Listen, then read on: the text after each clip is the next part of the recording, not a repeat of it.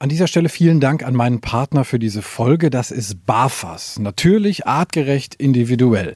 Die Fütterung mit BAF hat ja viele Vorteile. Ein besseres Immunsystem, weniger Zahnstein, glänzenderes Fell, geringerer Kotabsatz und der Hund riecht auch nicht mehr so viel. BAF orientiert sich ja am ursprünglichen Fressverhalten und es ist eigentlich auch gar nicht so kompliziert. Mit BAFAS Complete schafft ihr nämlich ganz einfach den Einstieg. Auftauen, abwiegen, füttern. Das ist so easy wie Futter aus der Dose, nur halt viel gesünder. Also mein Hund slash Liebbarf. Ich dachte am Anfang auch erst so, boah, das ist aber sehr schwierig, da den Überblick zu behalten. Aber das ging eigentlich super schnell. Morgens das Futter für abends rauslegen, abends das Futter für morgens und fertig. Bei Slash ist die Vorfreude auf sein Barfas-Menü riesig. Gut, man könnte auch sagen, der Sabberfaden ist länger als sonst. Steigt jetzt mit den Barfas Complete Menüs optimal ins Barfen ein, egal ob Junior, der erwachsene Hund oder auch Senior. Bei den Mixen von Barfas ist für jeden was dabei und mit dem Code Hundetalk 2023 bekommt ihr auf www.barfas.com 10% Rabatt auf Frostfutter. Also nochmal der Code Hundetalk 2023 auf www.barfas.com. Die Infos und den Link findet ihr aber auch nochmal in den Show Notes. Danke nochmal an Barfas. Diese Folge vom Hundetalk wird euch präsentiert von Hunter. Im Hunter Shop in Bielefeld findet ihr auf 700 Quadratmetern echt alles für euren Hund. Schaut da gerne mal vorbei. Der Hundetalk hat mich verschlagen nach Dörentrupp ins DRK Wohnheim am Mühlenbach und ich bin hier zu Gast bei Nicola Brandt und Jutta Dümpe und die beiden haben Besuchshunde. Erstmal vielen Dank, dass ich bei Ihnen sein darf. Ja, sehr gerne. Wir freuen uns, dass wir das immer vorstellen können.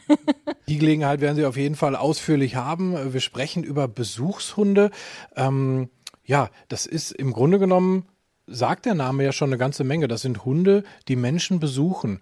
Wie hat das damals bei Ihnen angefangen? Ja, bei uns angefangen hat es, ist es eigentlich ganz witzig, weil unsere Geschäftsführung, die war mit mir in der Hundeschule und die hat den Hedgehog damals kennengelernt und fand den ganz toll und hat gesagt, Mensch, der ist so menschenbezogen und der kann so viele Sachen und hat dann äh, gesagt, kannst du dir das nicht vorstellen, mit Senioren zu arbeiten? Und habe ich gesagt, hm, ich weiß gar nicht, worauf es da ankommt, ich muss mir das mal angucken. Und wir sind dann halt los in eine Wohneinrichtung und sie hat zu mir damals gesagt, das ist, als wenn du deine Oma besuchst. Ja, und so ist das seinen Gang gegangen. Also ist der Hedgehog schon ein alter Hase, kann man sagen, ohne despektierlich über das Alter des Hundes zu sprechen. Also der ist schon sehr erfahren.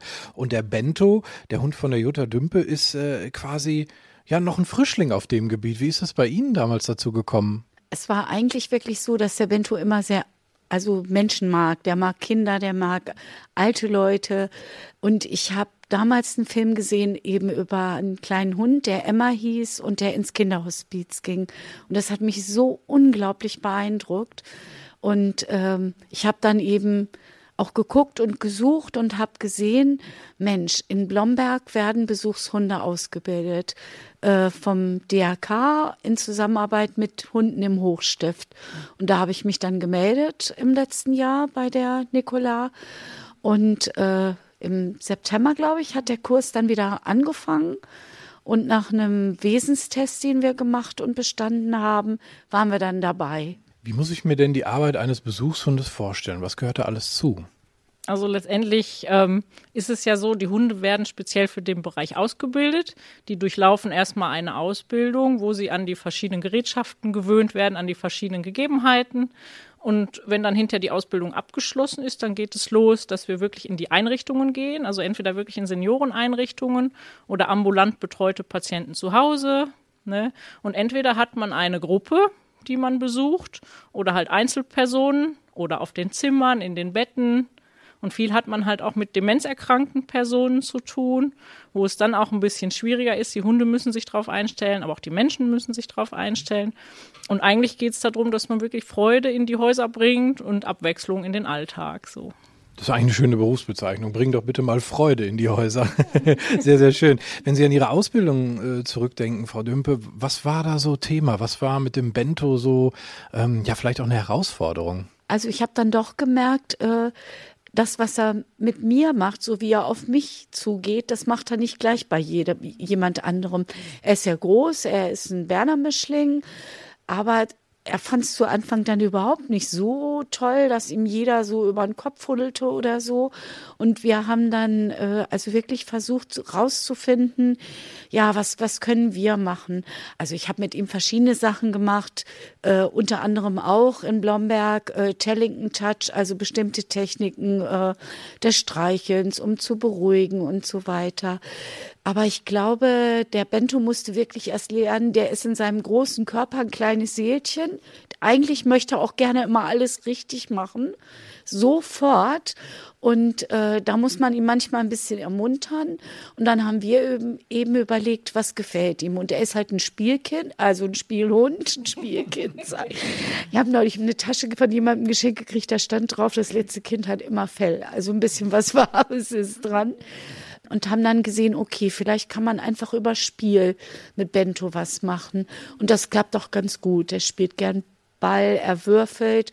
Das Stupsen mit der Nase hat er über unseren Treibball. Wir machen auch viel Hundesport zusammen.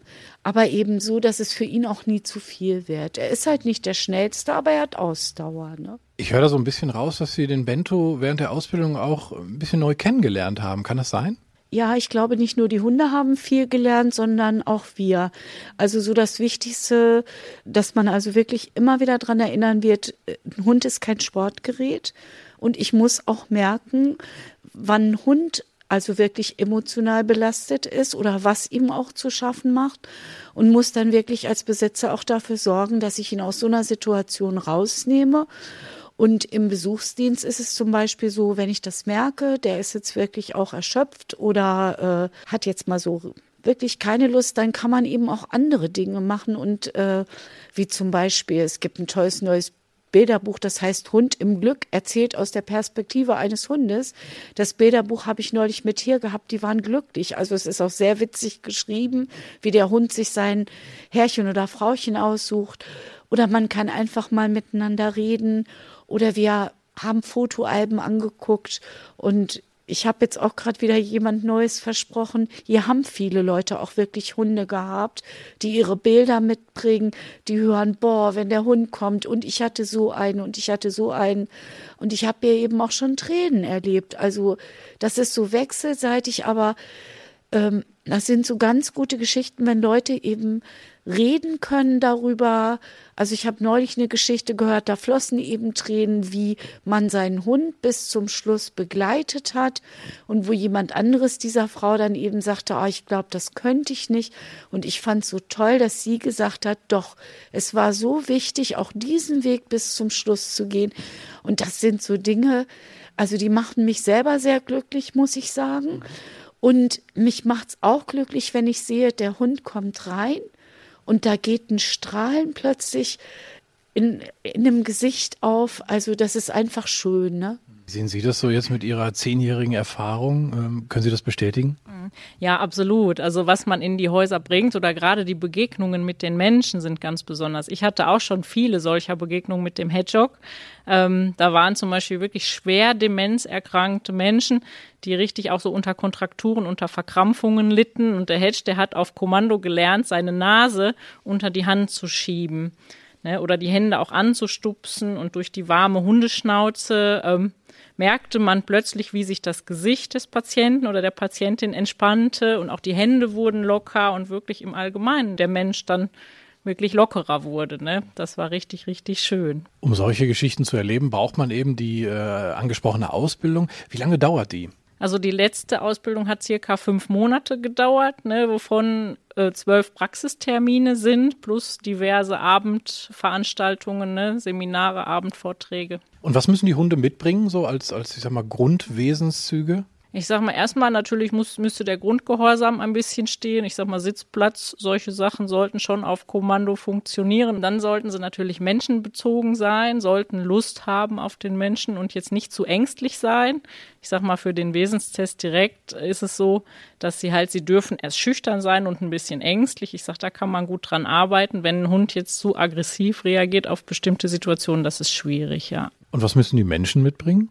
die Menschen müssen natürlich auch Lust haben auf andere Menschen. Und was ich in erster Linie den Leuten auch immer sage, wenn die jetzt zu mir kommen und sagen, ich möchte, ich suche was Tolles, um meinen Hund auszulasten, dann sage ich, da seid ihr hier falsch. weil es geht um den Menschen und der Hund ist sowas wie eine Brücke. Es bringt ganz viel, also ich sage, der Mensch muss schon Lust auf die Menschen haben. Was sind denn so die Details in der Ausbildung? Also Sie haben gerade von Ihrem erzählt, der dann so die Nase in die Hand legt und dadurch viel ausgelöst hat. Was, was sind so einzelne Trainingsschritte vielleicht? Ähm, wir machen es in der Ausbildung so, dass wir erstmal Trockenübungen machen. Das heißt, wir haben äh, Statisten dabei und wir haben die ganzen Geräte wie Rollstühle, Rollatoren etc. Und dass wir die, die Menschen und die Hunde erstmal an den Umgang mit den Geräten gewöhnen natürlich. Und dann werden auch wirklich ein paar Tricks geübt, wie wie kann ich mir so einen Einsatz praktisch gestalten? Wie kann ich bestimmte Sachen handeln? Das heißt, der Hund lernt zum Beispiel außen um den Rollstuhl herumzulaufen, dass ich den an der Seite mal platzieren kann. Ne? Dann ist ein praktischer Trick zum Beispiel, dass der Hund lernt, seine Nase auf Kommando aufs Bein zu legen ne? und dort liegen zu lassen solche Sachen Pfötchen geben, solche Sachen sind natürlich nett, ne? Und dann so die ganzen Döneküss, die man so machen kann. Ähm, wir haben mittlerweile jetzt nach ein paar Jahren ähm, wirklich viele Spielchen in petto, also Aktivierungen eigentlich, die ich auch schön mit Demenzerkrankten machen kann. Meine zum Beispiel können Flaschen drehen, da ist halt eine große Flasche auf einem Stab befestigt. Da können die Bewohner oben Leckerchen reinstecken und der Hund dreht entweder mit der Nase oder mit der Pfote die Flasche um, sodass das Leckerchen unten wieder rausfällt. Solche Sachen. Ich dachte schon, Sie spielen dann Wahrheit oder Pflicht oder so. genau. Was mag der Bento so für Spiele? Der Bento spielt gerne Ball oder er würfelt eben auch gerne. Also es kommt eigentlich über ein Kommando aus dem Treibball, wo wir gelernt haben, die Bälle zu schieben. Dass ich ihm dann beigebracht habe, den Würfel, also mit der, möglichst mit der Nase zu würfeln, weil das sind große Schaumstoffwürfel. Und äh, wir würfeln dann im, also im Duett, sage ich mal, mit den Bewohnern. Und ich versuche zum Beispiel auch immer zu gucken, kann jemand Leckerlis geben? Ich habe immer große, kleine, mittlere Leckerlis dabei, manchmal auch einen T äh, Tennisball, in dem die dann versteckt sind, so dass möglichst auch eine feinmotorische Übung für den Bewohner drin ist man auch zusammen die Zahlen zählt, die auf dem Würfel dann sind. Und äh, wenn Bento eine 6 würfelt, gibt's eben aus dem äh, Frosch, aus dem großen Frosch, eine Dose. Und da gibt's dann ein kleines Würstchen. Und da wird geschummelt wie verrückt. Und dabei können die alle zählen. Also der Bento kommt da, glaube ich, ganz gut bei weg, ne? Ja, und wenn ich mal sage, nur eins oder haben wir den jetzt richtig gezählt oder so, dann kriege ich oft so, ach Mann, äh, der muss doch auch mal was kriegen oder ne? Also da sage ich mal, das ist spezifisch unlippisch, was dann hier passiert. Also mit Leckerchen ist der Lippe an sich nicht geizig.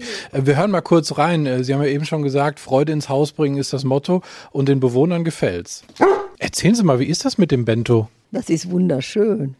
Ganz toll ist es mit dem Bento. Wir freuen uns immer, wenn er jeden Samstag kommt und sind sehr, sehr glücklich, wenn er hier ist. Und was machen Sie mit dem Bento? Erst begrüßt er uns mal und dann gibt er die Pfötchen und dann spielen wir mit ihm.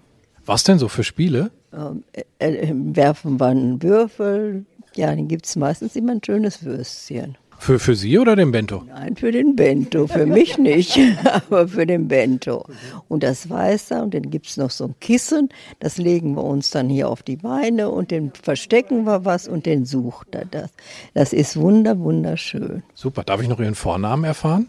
Christa. Wer sind Sie, wenn ich fragen darf? Ich heiße auch Christel. Ach, Christel und Christa. Ja, ja. Sie sind hier so quasi so ein, so ein Pärchen, was hier immer mit dem Hund spielt. Ja, wir spielen mit dem Hund. Er ist sehr schön. Es ist noch ein äh, wunderbarer Hund, dem man vertrauen kann. Also der äh, gar nicht äh, ängstlich ist, sondern alles mitmacht und auch gut auf sein Frauchen achtet. Das sieht zumindest so aus. Aber die gibt auch Küsschen, ne? Ja, aber da habe ich so weit bin ich noch nicht. Sie brauchen noch ein bisschen Zeit. Ich brauche noch ein bisschen Zeit. Ne? Das ist auch in Ordnung. Lernen Sie sich erstmal besser kennen, ne? Ja, genau. Wie das so üblich ist. Ja, ne? genau. Ja, genau. Das ist so ein kleiner Charmeur, der Bento, ne? Ja, ja, ja. Aber gibt schön Pfötchen und jedenfalls ein braver Hund. Und wir würden ihn vermissen, wenn er nicht käme. Ja, das klingt super. Also der Bento hat auf jeden Fall sehr viel Spaß und vor allen Dingen sehr viele Leckerchen und ähm, Sie haben das eben schon gesagt, bei den Bewohnern leuchten die Augen. Ähm, das konnte ich in dieser, in dieser Spielrunde, die wir gemeinsam gemacht haben, wirklich auch sehen. Ähm, das ist richtig toll. Und wie machen Sie das, wenn jetzt jemand Neues zum Beispiel kommt und äh, Sie sagen, oh, Sie haben hier einen Besuchshund, der Bento. Wie, wie führen Sie den ein? Also letztendlich erzähle ich schon, wer sind wir, wer bin ich und wer ist der Hund. Ne? Wir stellen uns vor, ich erzähle ein bisschen, zum Beispiel beim Hedgehog ist es jetzt auch schon schön, man merkt, der ist ja schon in die Jahre gekommen. Ne? Und dann äh, gibt es viele Verbindungspunkte, sage ich mal. Ne? So, und eigentlich, ähm, ja, okay, wenn jetzt jemand ganz neu kommt und ich merke, der ist schüchtern, der Mensch jetzt, dann lasse ich den erstmal sitzen und erzähle halt erstmal viel über den Hund und so. Und ganz oft ist es wirklich so, dass wenigstens beim zweiten oder dritten Mal schon auch eine, eine Nähe entsteht oder die Leute sich auch trauen. Die brauchen manchmal ein bisschen Zeit, um Vertrauen zu finden ne, in das Tier. Ja, ist wahrscheinlich auch erstmal für die, für die Menschen eine neue Situation. Die sind dann hierher gezogen und ähm, dann direkt dann mit dem Hund umzugehen. Aber ich kann mir da gut vorstellen, das, was Sie eben sagten, dass dann äh, sich die Menschen auch wirklich öffnen und, einen Zugang äh, zum Hund bekommen. Wie merken Sie das an Bento selbst, wie der sich den Menschen nähert? Merken Sie das auch, dass der sich dann so nach und nach öffnet? Ja, wir haben zum Beispiel, als wir hier neu hingekommen sind, jemanden dabei gehabt, einen Mann, also der ein bisschen nach vorn übergebeugt geht. Und da war der Bento schon sehr verhalten so. Also der kam in so eine Spielrunde rein, ähm, sagte, oh, was ist das, ein Hund? Ich hatte auch einen, aber ein Hofhund, der konnte nix. Also wo ich erstmal überlegt habe und wo der Bento auch überlegt hat, äh, wenn eben jemand von vorne so sehr über ihn drüber gebeugt, aber dann weiß ich, es ist meine Verantwortung, meinen Hund quasi zu beschützen, ihm zu sagen, gehst ein Stück hinter mich oder so, alles ist gut, also da passiert nichts. Und was bei dem Menschen dann passiert, was ich unglaublich beeindruckend war, der wollte beim ersten Mal nicht dabei bleiben, aber der hat sich das vom Flur aus aus der Nähe angeguckt. Ich habe ihn auch gelassen. Beim zweiten Mal hat er dabei gesessen im Stuhl und zum Schluss hat er gesagt, und das fand ich so rührend, schade, ich hatte auch einen Hund, aber dem habe ich nichts beigebracht. Und das sind so Momente manchmal, wo ich denke, boah, das ist für mich richtig schön, weil da ist schon was gelernt worden, oder? Also so sehe ich das. Aber jetzt, ich will niemanden belehren, aber äh, ein Mensch kann eigentlich nur durch sich selber so in, in eine gewisse Einsicht auch kommen. Und dieser jemand ist halt jetzt regelmäßig dabei. Und äh, Bento mag ihn und er mag Bento auch und das finde ich sehr schön. Ne? Wir haben schon so rausgehört, es ist sehr, sehr anstrengend mitunter auch für die Hunde, einfach auf, auf die Menschen einzugehen, verschiedene Situationen wahrzunehmen, ähm, verschiedene Stimmungen, Spannungen vielleicht auch mal. Woran merken Sie, dass Ihr Hund eine Pause braucht? Ja, ganz wichtig ist, also das lernen unsere Teams auch in der Ausbildung, also wirklich Körpersprache, Stresssignale lesen lernen beim Hund und genau zu beobachten. Und jeder Hund zeigt es auf, auf seine eigene Art. Also ich sag, ich habe zwei unterschiedliche Charaktere von Hunden. Der Hedgehog ist zum Beispiel, war immer sehr dienstbeflissen. Der hat dann auch immer weitergemacht, auch wenn er schon K.O. war. Man sah es an seinem Gesicht, also sprich, er kriegt wirklich Stressfalten. Ne, das Maul geht weiter auf, er hechelt. Ähm, Wenn es schon so weit ist, dann ist wirklich schon höchste Eisenbahn, sage ich. Ne? Ähm, ansonsten wirklich, ähm, ja, auf den muss ich immer ein bisschen aufpassen. Die Tilly ist eher so, wenn die wirklich müde ist, die legt sich unter den Tisch und ist dann selber nicht mehr ansprechbar. Und dann sage ich so, jetzt mach mal Pause oder die kriegt ihr Bällchen kaut dann da ein bisschen drauf rum. Und dann, wir haben es ja eben schon gehört, dann machen Sie äh, quasi, gehen Sie über zu diesem Plan B, vielleicht einfach mal ein Buch lesen, was zusammen angucken, die Pause gestalten. Und ich habe festgestellt, die Bewohner haben auch einfach sehr viel Spaß, den Hund einfach so auf sich wirken zu lassen. Also das heißt einfach auch mal zuzugucken, was macht der so. Ne? Also der muss nicht immer irgendwas machen. Da haben die zwar auch Spaß dran, klar, wenn der würfelt oder sowas, aber auch einfach mal, wenn der da einfach nur so seine fünf Minuten vielleicht noch mal kriegt oder sowas, das, das ist für die toll, ne? Ja, absolut. Also das ist so ganz witzig, vor allen Dingen auch wenn ich irgendwie immer erzähle, was meine Hunde im Alltag für Blödsinn gemacht haben. Und bei Tilly gibt's da einige Geschichten zu erzählen. Wie sie zum Beispiel, meine kleine Hündin war besonders lustig jetzt, als die noch relativ jung war. Nebenan war der ambulante Pflegedienst. Dort saß ich halt äh, im Büro und habe dort gearbeitet. Und meine kleine Hündin hatte ganz schnell raus, wenn die Schwestern vom Frühdienst kamen, geht die Tür auf. Und dann kann ich ins Nachbargebäude laufen, in die Wohneinrichtung die Automatiktür, die funktionierte auch so, wie sie sich das vorstellte. Dann lief die den langen Gang runter, hinten auf die Terrasse, fraß dort das Katzenfutter leer und kam dann wieder zurück. Hat einmal in die Wohngruppe gewunken, so ungefähr. und war dann wieder da. Das passt ja auch. Hallo, ich bin Besuchshund, ne? Einmal Hallo sagen und wieder raus. Genau. Oder wie sie, wie sie Pickards weggefressen hat vom Kaffee trinken oder so, oh, oh, oh. Ne, da wird immer viel miterlebt, ne, bei den Bewohnern, ja. Äh, wir haben gerade schon gehört, Sie machen Hundesport mit Ihrem Hund auch. Ich denke mal, so, so ein Ausgleich ist auch sehr wichtig dann, oder? Ja, ich finde schon. Also, aber ich finde sowieso für mich, seitdem ich meinen Hund habe, wir sind viel draußen, wir machen viel Sport, wir gehen auch viel in den Wald oder irgendwo dahin, wo nicht so viele Menschen sind. Und ich brauche es mittlerweile auch für mich selber einfach, ne? Wir, das ist unsere schönste Zeit, wenn man von der Arbeit kommt, dass man wirklich sagt, so bevor irgendwas anderes ist jetzt, ist der Hund dran und wir schnappen das Auto und fahren auf unseren Lieblingsberg oder in unseren Lieblingswald. Und wenn wir dann nach einer oder anderthalb Stunden wiederkommen, dann geht es uns richtig gut. Ne? Aber was ich noch eben sagen wollte, das war zu diesem Thema Programm machen. Ich hatte auch im Kopf, ich muss für eine Stunde mindestens Programm in petto haben. Und natürlich äh, frage ich dann auch, was wollen wir denn spielen oder so. Aber ich habe mich da, glaube ich, zu Anfang auch so unter Stress gesetzt, weil wir ja auch eigentlich gerne spielen. Aber dann zu erkennen, dass die Bewohner auch wirklich das Bedürfnis haben, von sich zu erzählen dem Hund zu sagen, ach, jetzt komm doch mal einfach hier hin, ich will dich einfach nur streicheln, knuddeln, das hat ja auch ganz viel mit Wahrnehmung zu tun. Ne? Ähm, das habe ich dann auch ziemlich schnell gelernt und da hast du mir auch wirklich dabei geholfen, da, äh, sich da zu entspannen und zu sagen, ne, das ist genauso wichtig hinzuhören, was da jemand erzählen will. Und da kann ein Hund eben auch ein Türöffner sein, Dinge zu erzählen. Ja, und Menschen, glaube ich, in irgendeiner Weise, ich sage jetzt mal zu knacken, das ist nicht bösartig gemeint, wo man als Mensch gar nicht so leicht an jemanden rankäme. Aber ein Hund kann da eine Brücke bauen.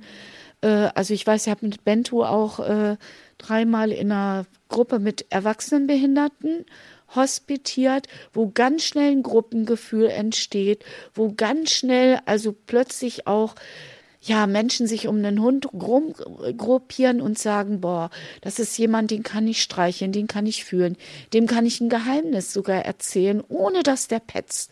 Und äh, das ist so wichtig dann wirklich auch. Ich glaube, da braucht es äh, wirklich einen Hund und manchmal nicht einen Menschen, um da zum Beispiel auch jetzt in anderen Bereichen wieder zu sagen, wie komme ich an Menschen ran, die sich vielleicht auch wirklich so zugemacht haben, Therapiehunde oder mit denen dann wirklich gearbeitet wird. Ich habe eine Fortbildung gemacht, bevor ich die Ausbildung gemacht habe, wo es genau darum ging, also wo eine Sozialpädagogin eben mit ihrem Hund auch therapeutisch, also zusammenarbeitet mit einem Therapeuten und wo man eben auch Erfolge sieht, wo ich denke, boah, da wäre kein Mensch dann mehr an so jemanden rangekommen, aber der Hund hat es geschafft. Auch über einen längeren Zeitraum, ne? Aber schon toll. Haben Sie wahrscheinlich auch die eine oder andere Erfahrung, ne? Ja, also absolut teilweise wirklich Bewohner, die Pflege nicht mehr zugelassen haben oder so. Und wenn man den Hund dann mit eingebunden hat und so, dann schon. Ne? Oder auch wenn Medikamente teilweise nicht genommen werden wollten, und dann sagt man, oh, wir müssen aufpassen, dass der Hund die nicht aus Versehen erwischt, dann auf einmal geht es. Ne? Also hatten wir wirklich schon. Das sind die schönen Momente äh, der Arbeit mit Besuchshunden. Aber ich kann mir vorstellen, dass es auch, ich sag mal, psychisch für den Menschen durchaus mal eine Belastung sein kann. Wenn zum Beispiel ein Bewohner stirbt oder schwer erkrankt, wie gehen Sie damit um? Ja, das ist natürlich nicht immer so einfach. Ich sage, das ist wirklich wie bei Verwandten oder ich hatte schon so einige Ersatzomas, sage ich jetzt einfach mal so. Das war wirklich, die sind mir richtig ans Herz gewachsen und wir haben uns jede Woche aufeinander gefreut. Und man hat wirklich immer welche, zu denen man einen besonderen Draht hat. Und da ist man dann natürlich richtig traurig auch. Also ich war auch schon auf der einen oder anderen Beerdigung dann, ne? Oder auch gerade, wenn Leute dann noch, noch schlimmer erkranken oder es denen schlechter geht, man, man leidet schon echt so ein bisschen mit. Was, was haben Sie dann so für, für sich für einen Ausgleich? Also dem Hund, mit dem den kann man ein bisschen rennen lassen äh, durch die Wälder, durch die Wiesen. Was machen Sie für sich? Ja, also letztendlich ist es schon so. Ich ziehe die Laufschuhe an und dann geht's raus ins Feld. Ne, mein alter Hedgehog kann das jetzt nicht mehr, ne, aber mit der Kleinen mache ich das schon noch. Ne. Und es ist schon immer auch ganz wichtig nach dem Besuchsdienst, das merke ich auch für die Hunde, dass die erstmal den Kopf frei kriegen müssen, ne, dass wir wirklich danach erstmal einen schönen Waldspaziergang machen dass sie einfach mal so ein bisschen rennen können und alles, was sich so angestaut hat, raushauen können. Sie haben ja wahrscheinlich den Überblick. Wie ist so die, die Besuchshund-Szene, sage ich mal? Wie verbreitet ist das? Oh, das ist in den letzten Jahren schon wirklich, wirklich mehr geworden. Wenn ich überlege, 2009 haben wir angefangen, da kannte das so gut wie noch gar keiner. Da haben die Leute sich, äh, die waren ganz erstaunt, so wie sowas gibt es. Und wenn ich jetzt heute sehe, gibt es das wirklich an jeder Ecke mittlerweile, diese Ausbildung. Ne? Die Leute profitieren davon, ne? unsere Senioren. Ja, auf jeden Fall. Also insofern kann man nur äh, Menschen mit Hund ermutigen, zu gucken, ob das vielleicht was äh, für sie ist. Das, das läuft aber alles ehrenamtlich. Das heißt, das machen sie in ihrer Freizeit. Ja, wir kommen immer samstags und ich weiß von Nicola zum Beispiel, als wir, wir haben ja mit zehn Leuten jetzt unsere Ausbildung gemacht, dass es riesenlange Listen gibt, zum Beispiel von Seniorenheimen, ne? Oder einige von uns sind ja auch ins Hospiz gegangen, in Hospizdienst, dass eigentlich gar nicht so viele Hunde momentan ausgebildet werden können, wie es einen Bedarf gibt. Äh, dass es eigentlich Besuche äh, gäbe. Und mir sagte letzte Woche auch hier eine Besucherin einer Bewohnerin, Oh Mensch, toll. Wie und sie kommen wirklich jede Woche. Ich sag ja, wenn ich nicht arbeiten muss oder Fortbildung habe, dann müssen wir schon mal absagen. Aber ansonsten gibt's uns ja auch also unglaublich viel. Und sie sagte, boah, und ich hatte gedacht, nur einmal im Monat, aber das ist ja toll. Und ich denke, also wenn ich sehe wirklich, wenn wir samstags um halb vier kommen, die sind gerade dann mit Kaffee und so durch, die freuen sich und warten. Das, äh, das ist einfach schön, ja. Hm. Das heißt, wenn ich da jetzt Interesse dran habe, ähm, so einen Besuchshund auszubilden und mir das auch selber vorstellen kann, diese Arbeit, wir haben das ja jetzt, glaube ich, wie ich finde, sehr gut skizziert. Ähm, die positiven Momente, die man haben kann, aber auch die negativen, die dazugehören. Wie kann ich da äh, tätig werden? Wo, wo muss ich mich da schlau machen? Ja, Sie können sich bei uns beim DRK melden natürlich. Wir haben in Planung, dass wir im August wird wieder einen Infotag dazu geben und ab September geht die Ausbildung los dann. Ne? Vorab gucken die Heike Börsing, das ist unsere Hundetrainerin und ich, wir gucken uns die Hunde vorab an und sagen, hm, passt, passt nicht. Und dann äh, müssen die Hunde natürlich erstmal einen Verhaltenstest durchlaufen und das ist quasi die Bedingung, die Grundbedingung für die Teilnahme an der Ausbildung. Und Frau Dümpe, Sie können die Ausbildung auch nur wärmstens empfehlen. Ja, also ich kann sagen, wir haben dabei wirklich ein super Team mit Nicola Brandt und äh, Heike Börsting. Also von uns haben sie zum Schluss einen riesendicken Blumenstrauß gekriegt mit äh, Super Coaches 2018.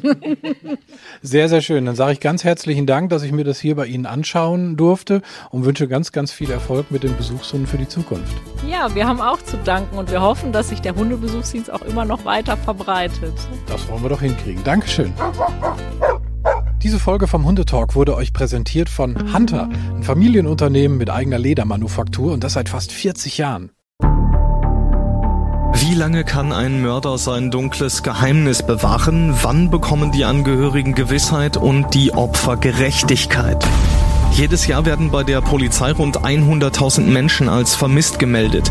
Drei Prozent davon, also 3000 Menschen, bleiben länger als ein Jahr verschwunden. Einige werden nie wieder gesehen. Seit gut drei Jahren arbeitet die Polizei in NRW mit sogenannten Cold Case Units. Das sind Abteilungen, die wirklich nur damit beschäftigt sind, Mordfälle zu bearbeiten, die teilweise seit Jahrzehnten ungeklärt sind. Ich bin Mike Mattis, Radioredakteur und News Anchor und ich spreche mit Ermittlern über diese Fälle. In meinem Podcast Licht ins Dunkel, Cold Cases und ungeklärte Vermisstenfälle von hier beleuchten wir gemeinsam mit Profilern, Staatsanwälten und Mordermittlern Cold Cases und ungeklärte Vermisstenfälle aus ganz Deutschland. Immer in der Hoffnung, dass Angehörige endlich Gewissheit und die Opfer Gerechtigkeit bekommen. Licht ins Dunkel. Cold Cases und ungeklärte Vermisstenfälle von hier. Eine Produktion von Mike Mattis und der Podcastfabrik.